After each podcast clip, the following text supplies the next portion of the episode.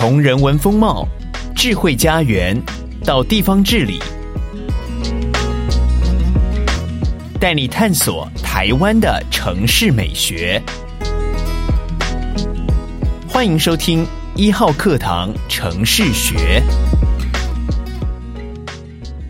各位听众，大家好，我是一号课堂的总编辑李桂芬，也是这一集节目的主持人，很高兴在空中和您相会。医疗品质一直是宜居城市的重要指标。疫情以来，相信每个人都更深刻体验到医护系统的重要。今天城市学特别邀请到台北医学大学的吴麦斯副校长来和我们分享医疗科技如何帮助我们对抗疫情。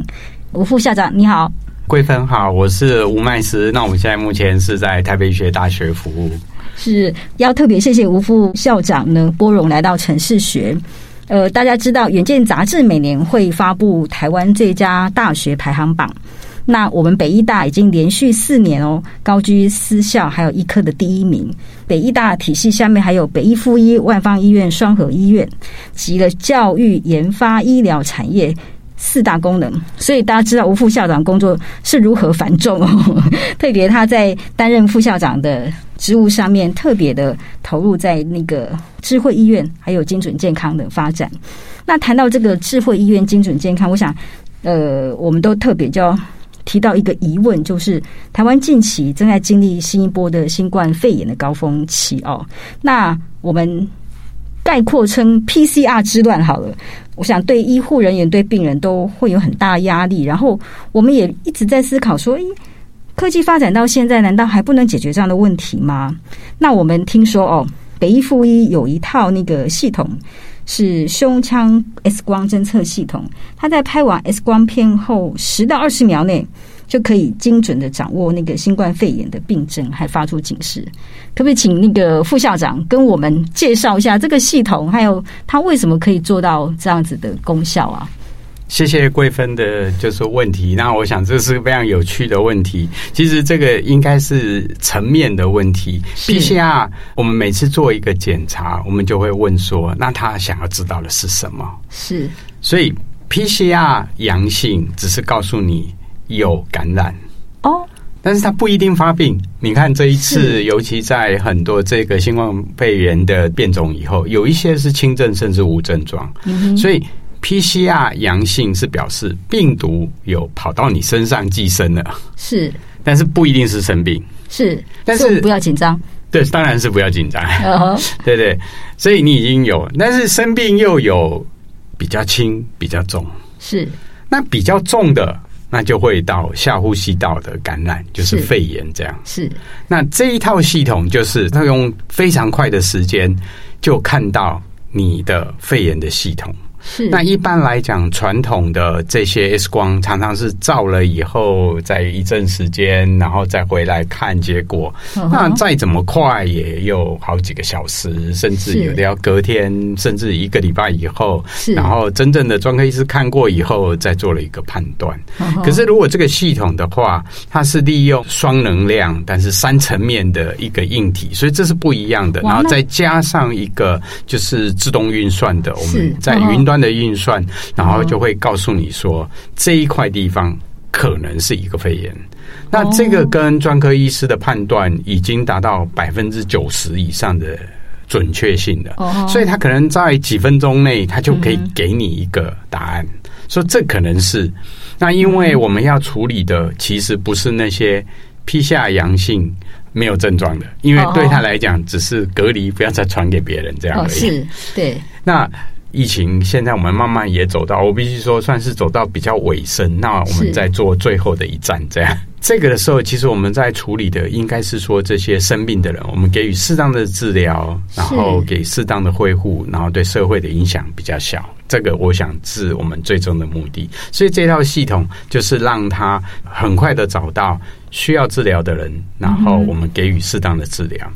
当然，新冠肺炎是这个系统，就是胸腔 X 光的侦测系统，它可以发挥这个功能，但是它的功能绝对是超过这个，哦、因为我们现在台湾一个非常重要的癌症就是肺癌，它也可以很快的知道哪里有了问题，哦、然后它也是十分钟给你这边有问题。哦可能要小心这样。哦、那随着这个进步以后，慢慢在很多的慢性肺病啊什么，它都可以利用这样的系统来给予就是快速的诊断。嗯、那随着这个系统的改善，还有它的计算的城市的改善，再加上呃就是临床的进步，还有其他因素的放进来，嗯、那探知可以预测你以后会发生什么事，你应该在哪一个点做什么事这样。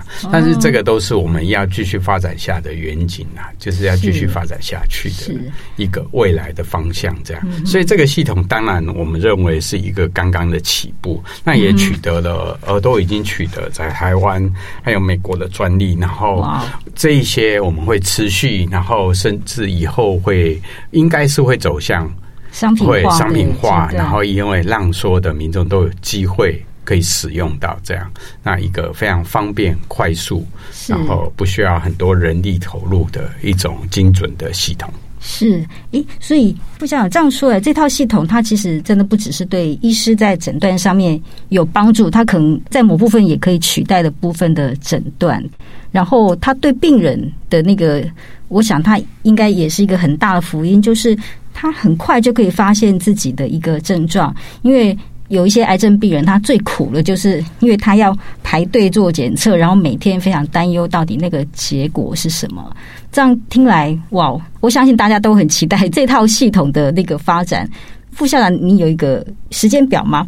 什么时候它会商品化？那个现在这样的情形，其实，在整个商品化的过程中，很多就是临床资料的收集。其实可能这在这三五年里面，生技产业、然后医疗产业里面，我想最重要就是三个 key word，就对，一个就是数位、精准、再生这样。哦，所以我是觉得说，在这个部分，其实这只是数位化的开始。是。因为所有的东西都变成一个讯号，然后我们可以从这些讯号再结合别的这些资讯来做精准的预测。我觉得一定是非常快，因为我们现在还在整个收集病人的状态。那直到今天早上，我稍微问一下，他们有六百多个病人已经非常准确的可以预测。那持续在我们的整个体系里面的医院收集资料，那也会很快的就往商品化那边去做。那你说什么时候？当然我们希望越快越好。那我们期待说，呃，今年年底、明年初，是不是我们就会有一些雏形就可以进来？那这种。东西就是大家不知道有没有看过那个一个电影叫做哎那个 Benjamin's 的 Life，就是越活越年轻。哦、是，其实这样的东西其实就是我都认为有时候这也是算我自己的说法吧。这叫做 Benjamin 的产品。怎么说？你时间越久，他越年轻，因为他的资料越来越进来以后，哦，它就会变得更强大，变得更有活力，更年轻。其实他刚开始可能是他最老的时候，然后他会慢慢的变得更加的有活力，更加的有包容性，这样。是，所以我是觉得这样的事情会越往后面会越越加的改善，然后会调整的更符合我们实际的需求。对，所以我们可以急也可以不急，对不对？因为它越发展会越好。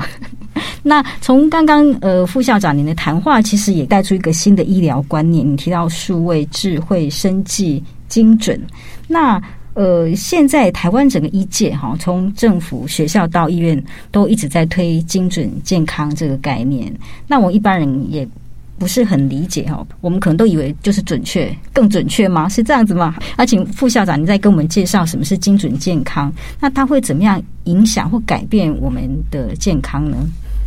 我想这个应该是很好的问题。其实我们自己也都一直在学习，虽然我们在这个行业里面，其实，在整个精准，我说如果讲白话文，应该是越来越个人化。嗯哼，就是每个人走的路径会是不一样。是，那如何去区别这样的路径？你需不需要这样的检查？需不需要这样的治疗？那需不需要做这样的改变？那以前都可能就是一些非常单纯的一些检查，然后就是来做这样的事情。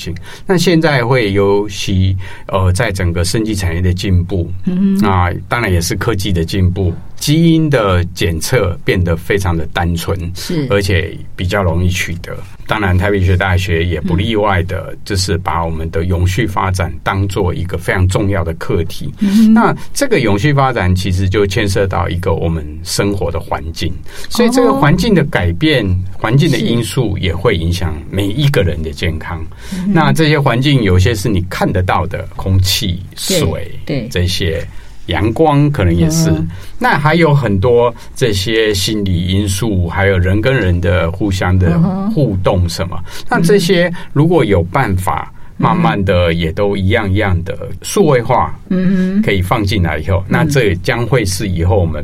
预测我们自己每个人的健康路径的时候，非常重要的点，那就会让每个人都不一样。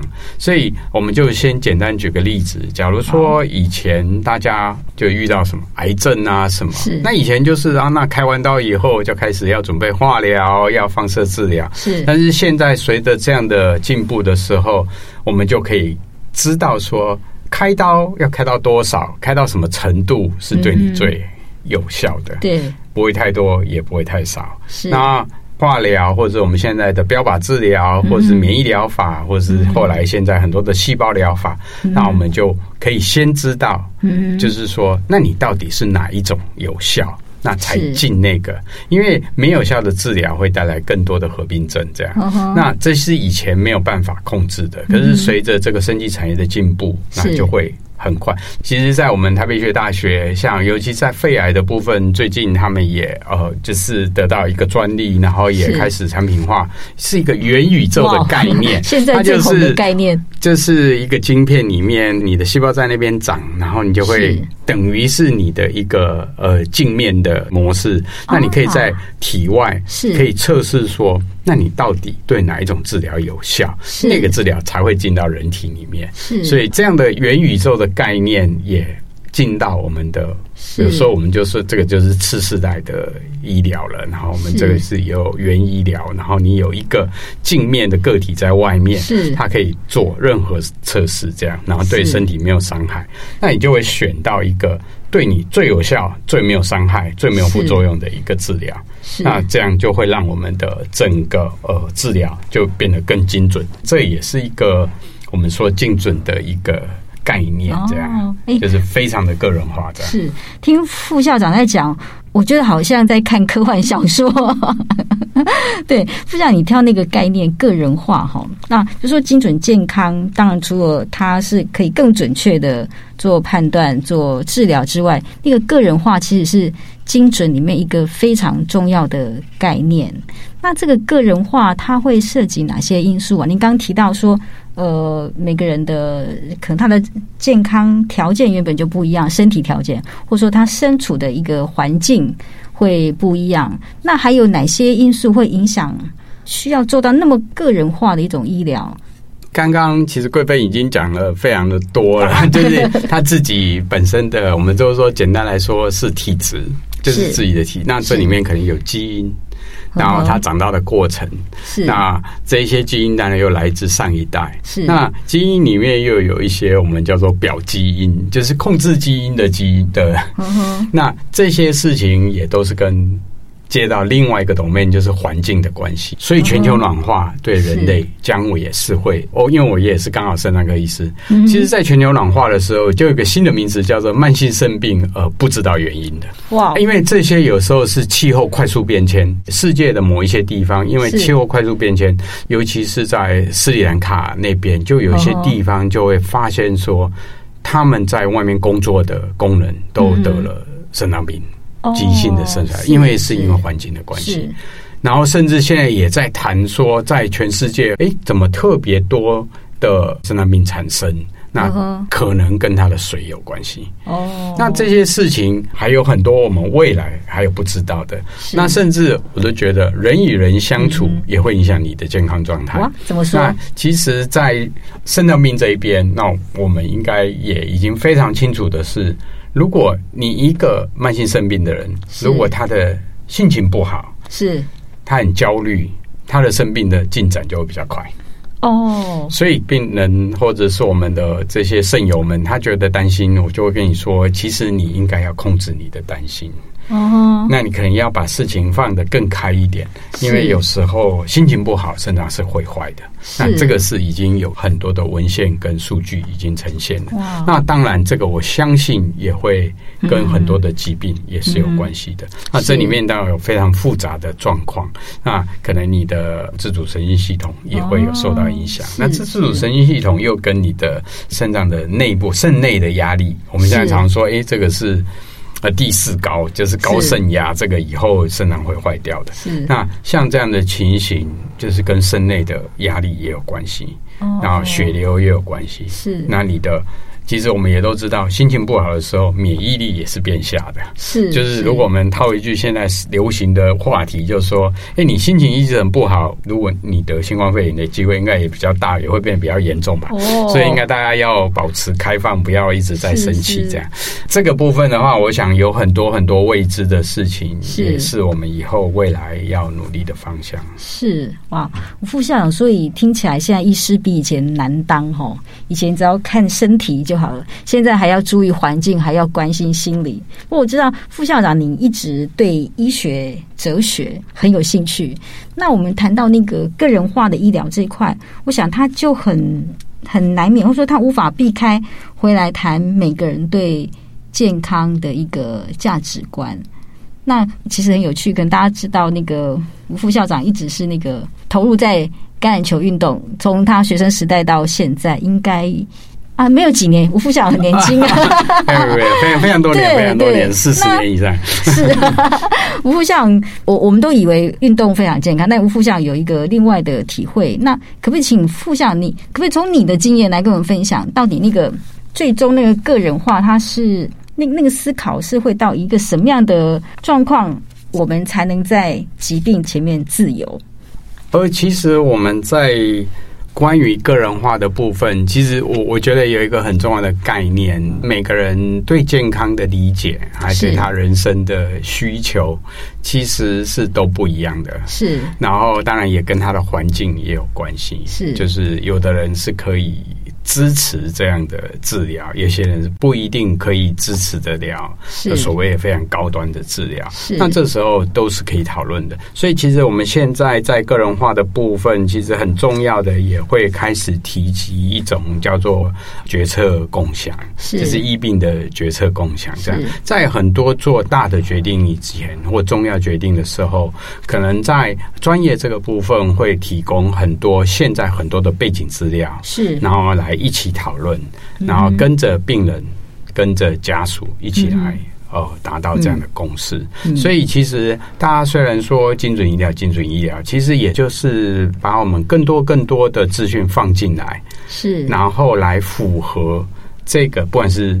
健康、亚健康，或者是真正的生病的人，那我们一起来做这样的决定。因为其实，呃，我当然这个我说这是个人的概念。其实每个人的人生的目标还有他的想法是不一样的。是那所谓的健康，不是只有呃整个，哎，你这个器官，你的心脏跳得很好，你的哪边工作还要你很多，哎，觉得你生活很快乐，这样才是一个健康的概念。是那如果这样一个从全人的概念，如果我们就叫做嗯身心灵社，这有身体的、心理的，还有所谓灵性的，那再加上跟社会的。相处的概念，那每个人在这身心灵社里面都有不一样的概念。嗯、那这不一样的概念，在我们在做一些医疗决策的时候，嗯、都是一起把它拿出来讨论，嗯、共同决定，嗯、然后告诉哦我们这所有的一参与的人说，我们目前有哪一些方法，然后我们可以做到什么程度？嗯、那我认为这样才是。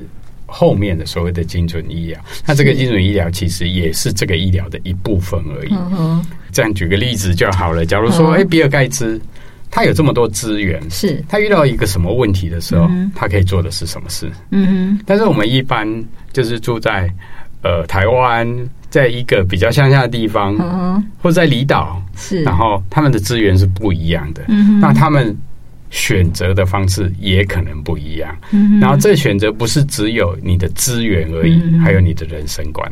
嗯，是。那我我是觉得这个通通在放在一起，才是往未来所谓精准医疗的一个方向。不是说我很快的呃把你找到，找到以后，告诉你全世界最好的、目前最新的治疗是什么？是，然后也呈现了一些有效的状况。但是这个是几乎是没有办法哦支援的，因为甚至说这个根本就还没有上市啊什么。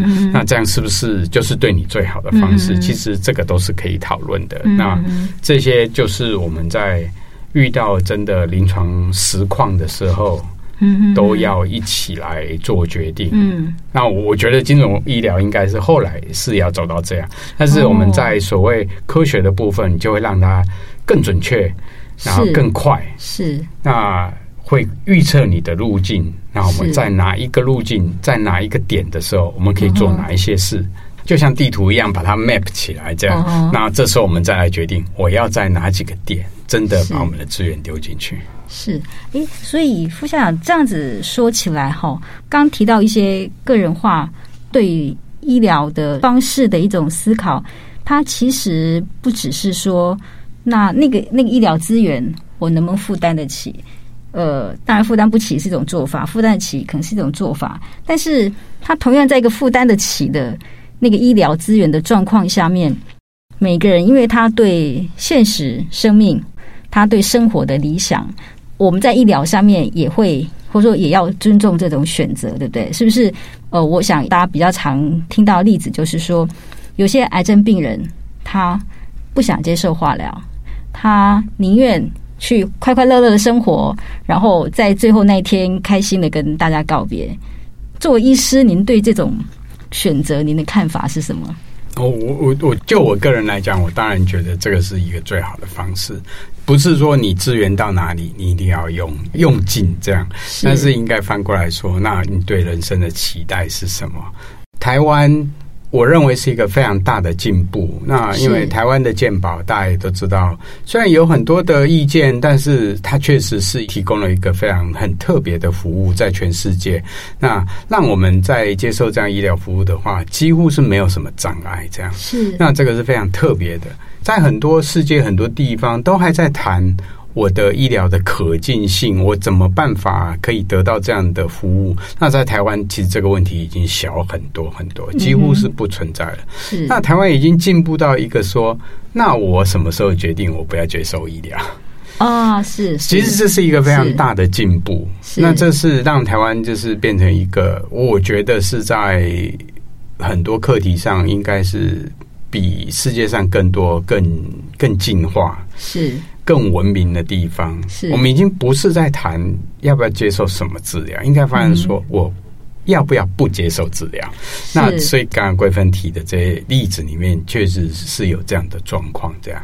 就是哎，肾脏如果走到我们说的末期肾病，那需要所谓的肾脏替代疗法。嗯、那肾脏替代疗法在以前就是所谓的透析治疗，肾脏移植。是那透析又有分血液透析、腹膜透析这样。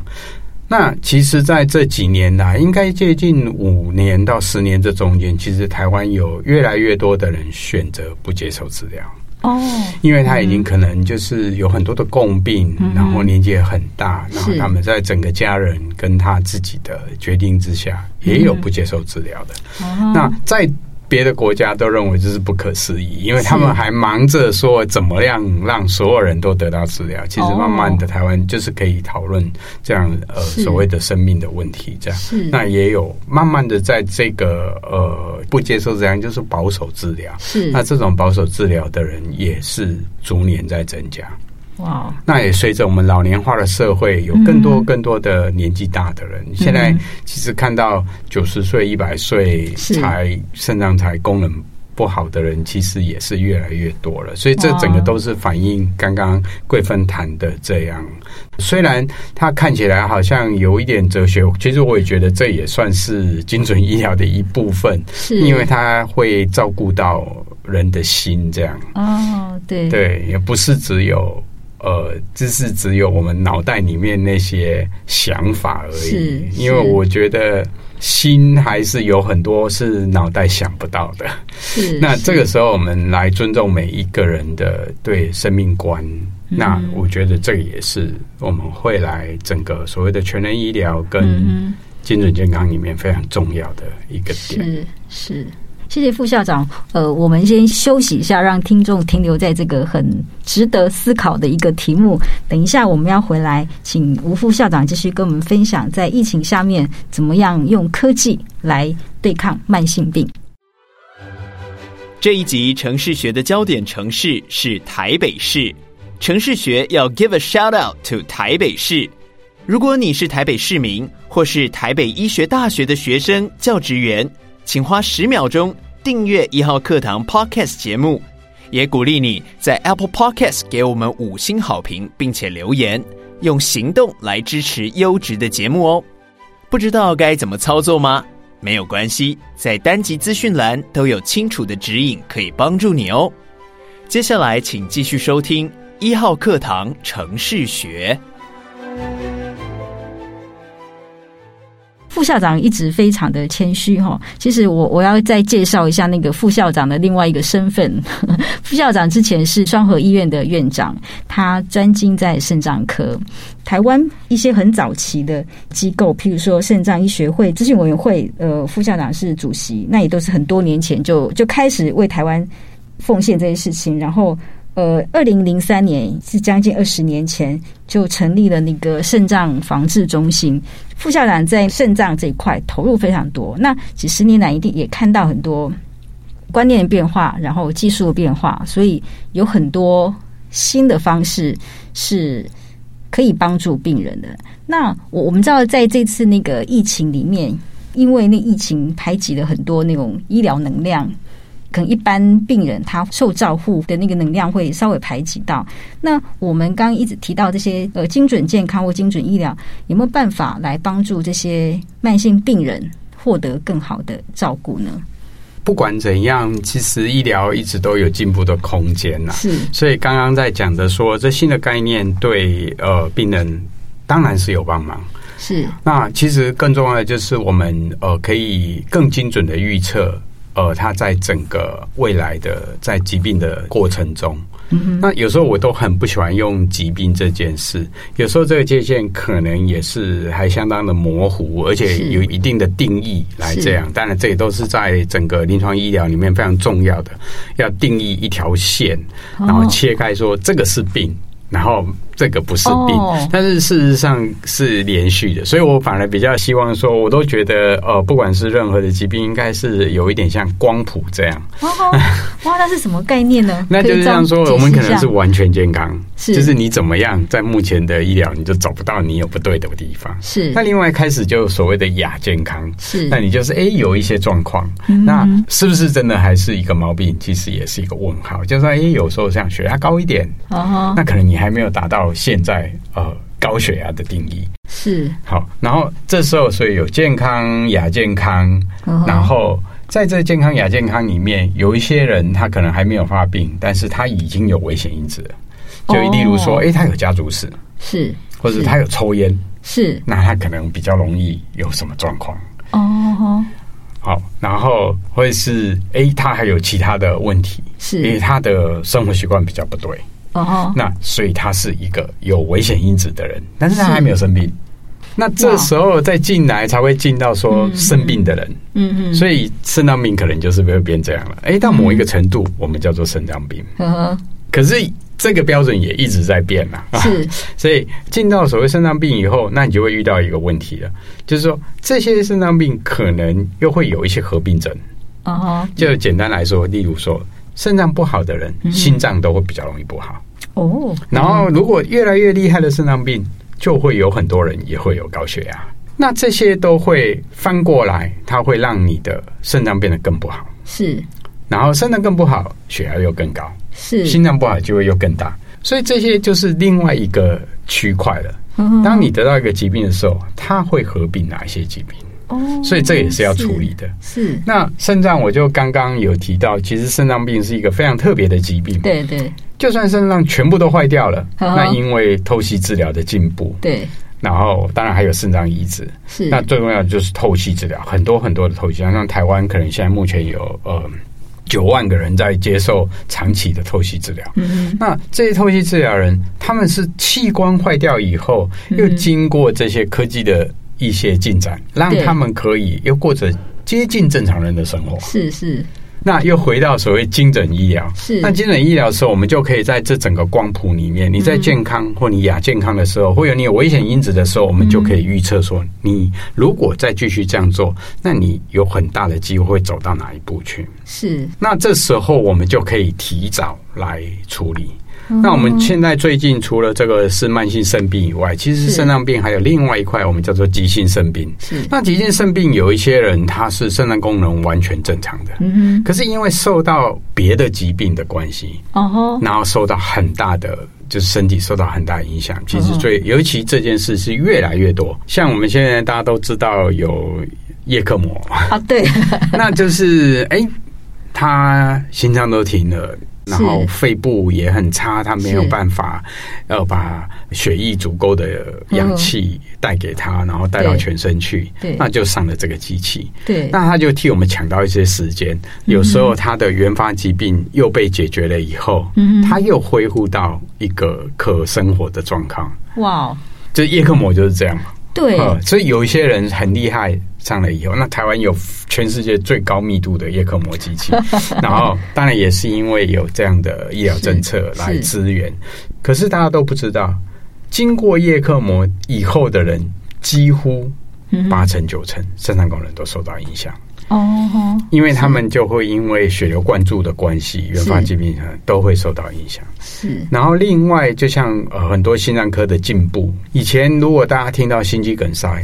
可能有一半的人送不到医院，然后送医院也有很多人就走了。是，可是现在几乎没有了。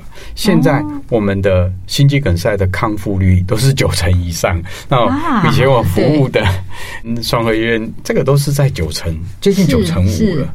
就是你只要来到医院，你几乎都可以回来。哇！而且是走得出去。是是，然后有很多支架。可是在这中间。你付出的代价是，通常肾脏功能都会变差哦，因为你又有很多的显影剂，然后在中间一些变化。对，因为肾脏是一个比较分化的器官，对，那也是一个比较脆弱的器官。分化的器官就是说，它是一个。呃，不像皮肤一样，你磨磨了一层皮，再长出来皮可能更好。哦，那肾脏是不太能再生的，因为它是一个呃演化的结果。我们都说那是六百万年演化的结果，因为它从呃生物的起源从海里面出现到淡水到。到上陆地，那这个中间其实我们的环境是巨大变化。是，那肾脏是一个体内的环保局，在环境巨大变化，它要维持体内恒定，所以它做了非常多的演化。所以它是一个非常复杂的器官。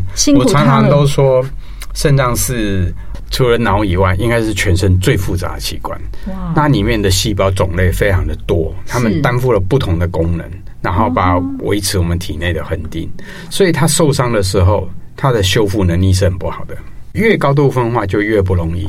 嗯嗯嗯。有时候受伤的肾脏到某一个地步的时候，嗯嗯，它就没办法回转了。你只能说，呃，维持在那边，那它还是会持续慢慢的变化。嗯嗯。但是我们透析还是可以，透析这个技术还是可以帮助它，对不对？对对对，透析整个概念应该就是最简单的方式，就是说，那我们每天代谢都会产生很多的废物，然后正常人就是肾脏就会把它排掉，多余的水分、多余的代谢产物都会排掉。是，那血液透析就是好像你现在肾脏没办法做事了，那我都说这些像垃圾车一样，这垃圾嘛，然后那血液透析就是定期。对，你把它载走，然后，就把血抽出来，把中间不要的东西把它排掉，干净的再回到身上，这个就是血液透析。对对。那腹膜透析就是呃把药水灌到肚子里面，然后你的这些毒素会渗到这个药水里面。那你再把药水放出来的时候，就好像小便一样，又把一些毒素排掉。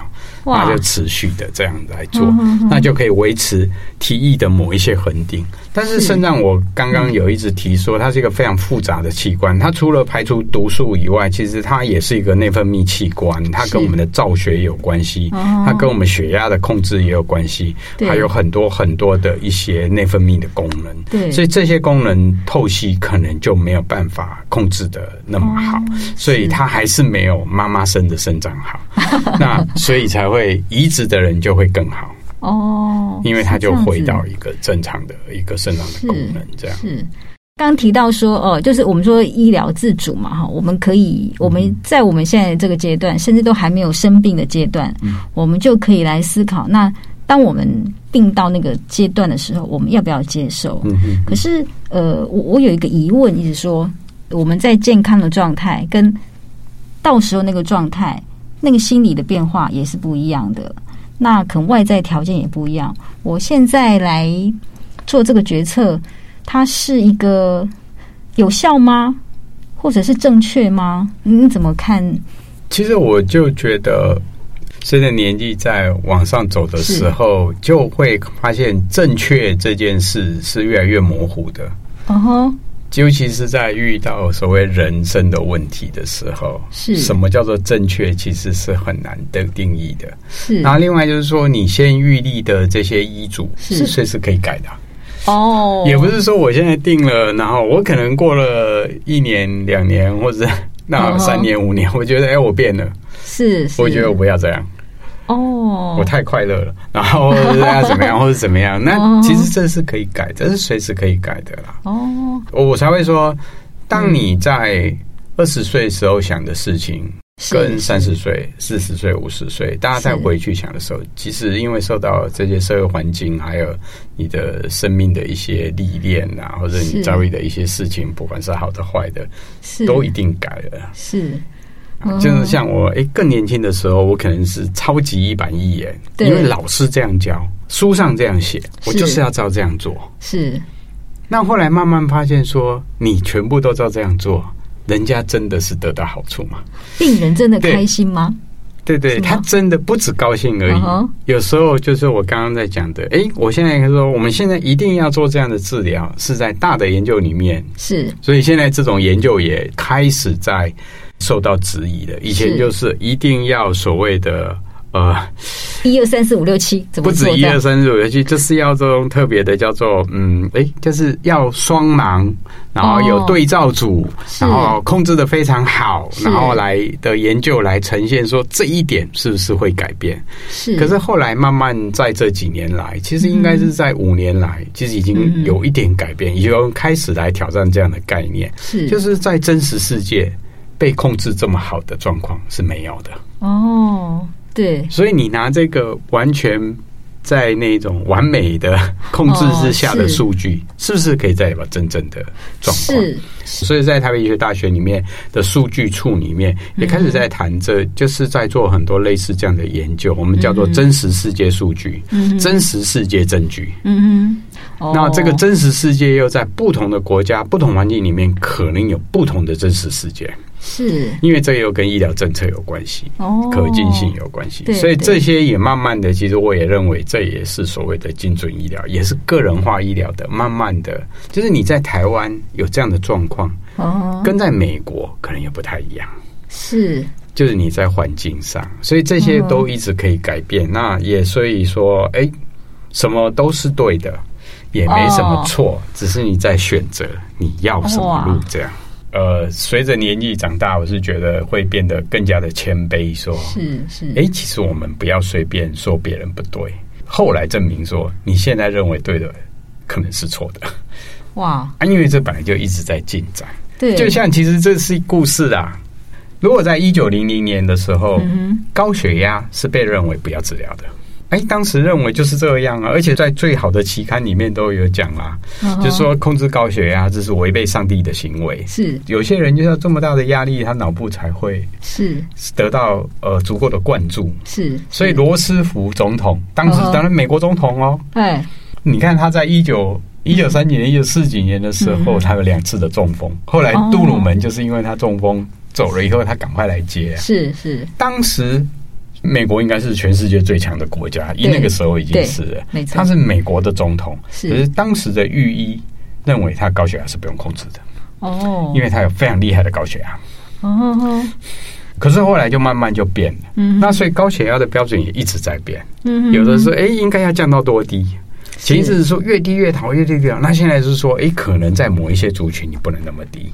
哦，所以这些标准一直都在变。对，对，尤其在年长者，好像稍微高一点点是好的，是不是？呃，这个就是他们还有很多的讨论。但是我是说，其实时间告诉我们说，你可能有自己的想法，但是。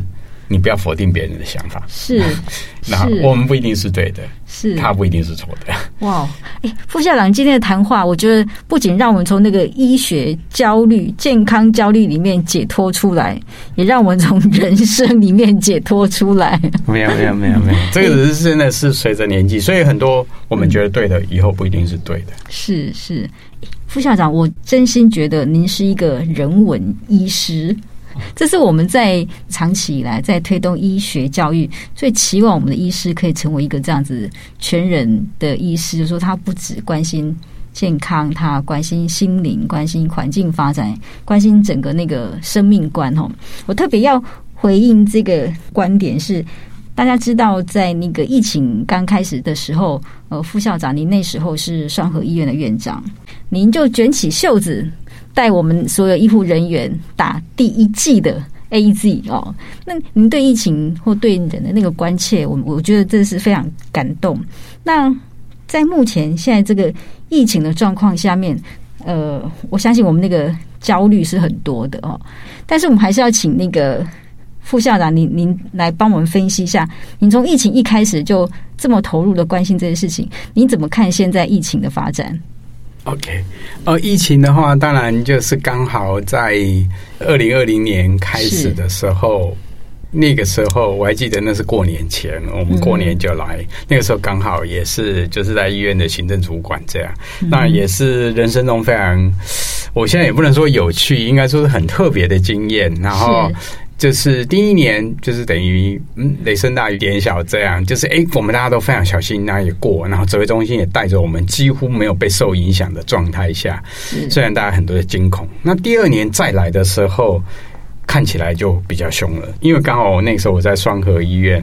其实第一个发生的，现在都可以讲了。其实第一个发生的病人是在双河医院就发生的，虽然他们说是在万华的那个对呃那个茶室，我我我们自己都都说这个我们茶花女事件。那其实第一个茶花女事件，其实第一个个案是在我们急诊。哇，那那也是非常的。很特别，对对，因为他一来的时候，我们并不知道。哦，可是那一天也不知道，那个医师就是非常的警觉，这样，然后诶，他就不知道为什么，我们想平常他也不会做这件事，他就做了所有的筛检，就刚好发现那个人是。那那个时候大家就没有，那个时候还没有真的到三级警戒的时候，大家都没那么紧张，所以急诊就很多人他的防护装置就是没有那么标准，所以我们就。呃，那时候也隔离了一些人。对，可是我非常骄傲的说，在那一次，在去年的那一次，嗯，自从那一天开始，急诊就再也没有我们的同仁被拒隔、被圈掉，因为他们就不是，他们就会开始认真的守所有的防护规定，嗯，然后有完全的保护装置。那当然，这个都已经是历史了，这个又是去年的事了。不过这里面我只引出一句话而已，其实。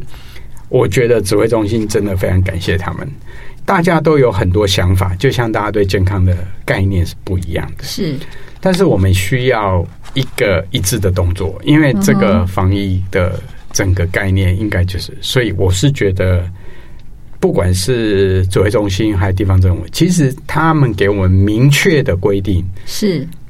那样就够了，哦，我们就照着这样做。那我也相信，在这一次。也是会在指挥中心，虽然中间都会有很多很多大家的疑虑，跟就像我刚刚在提的，每个人对健康、对疫情什么都有自己的想法，对，但是我们动作还是要一致，因为这样才有机会。呃，顺顺的走过这一趟，那我也相信说，这个疫情在这样的目前的状况，应该是走向比较尾声的。那这应该在我们最后的努力之下，应该慢慢会平稳下来。那我也必须说，在很多医疗场所，我也不说什么医院，我知道有很多工作人员，他们也确诊过了。嗯哼，那确诊以后也照着规定也隔离了。是，那很庆幸的是，我看这些人也都在回到工作岗位了。哦。所以，其实刚刚有提到医疗量能，不管媒体或者是什么，在有一些点可能不一样，但我必须说，至少在我们双北地区，呃，指挥的调度之下，其实是够的啦，哦、因为是。我觉得最难的已经过了。哇，因为最难的是刚开始的时候居隔了很多人，对，那确实是人力会比较辛苦，对，但这些人也在回来了，嗯哼。如果一个比较明确的数字，有三分之二的人已经回来了，哇，那三分之一在居隔，是，但是这些人很快的，如果大家都得过了以后，其实大部分的人都可以回到岗位了。嗯，那这样的部分，我们可以慢慢的、逐步的，就可以回到我们所谓的正常的生活。嗯，那我们也相信，要回到正常生活，就是要经过这艰苦的意义。这样，嗯，所以我我都说啊，这其实这是黎明前。黎明前的黑暗，那其实曙光已经看到了。那我们可以大家就一起走啦。所以我不管大家有个人有什么意见，是我相信指挥中心不是一个人。他是一群人在决定，那他们看的面相有比我们多，所以也就像我们刚刚谈的生命观一样。是，其实我们必须承认，我们看到的不是全面的。嗯，然后有更多人，更多人他们看得比你更高，看得比你更远。对，你可以有在心里有自己的方向，可是，在动作上，我觉得大家还是要一致。嗯哼。我相信在台湾，其实大家一直都走得很好，是是，是一个高度纪律而有文化的一个、嗯、一个国家。这样，我们我们会走过去的。对，哇，太好了！今天听到副校长以学术和临床的经验来提醒大家，就是呃，心情的恒定，好，还有那个一致的一个做法。呃，相信我们每个人，我们台湾一定会安稳的走过这一波。逃鬼，新个鬼，对不？一定会走过，而且我们的成绩一定会是倒回来历史看的时候，我相信我们也将是会在呃世界的历史上也会留下说，我们曾经是一个这么棒的国家。哇，太好了！我们与有荣焉，一起来创造这个台湾的成绩和路径。今天谢谢副校长来上我们的节目，我相信听众应该在这次节目里面会得到很多的启发。谢谢副校长，谢谢谢谢桂芬，谢谢。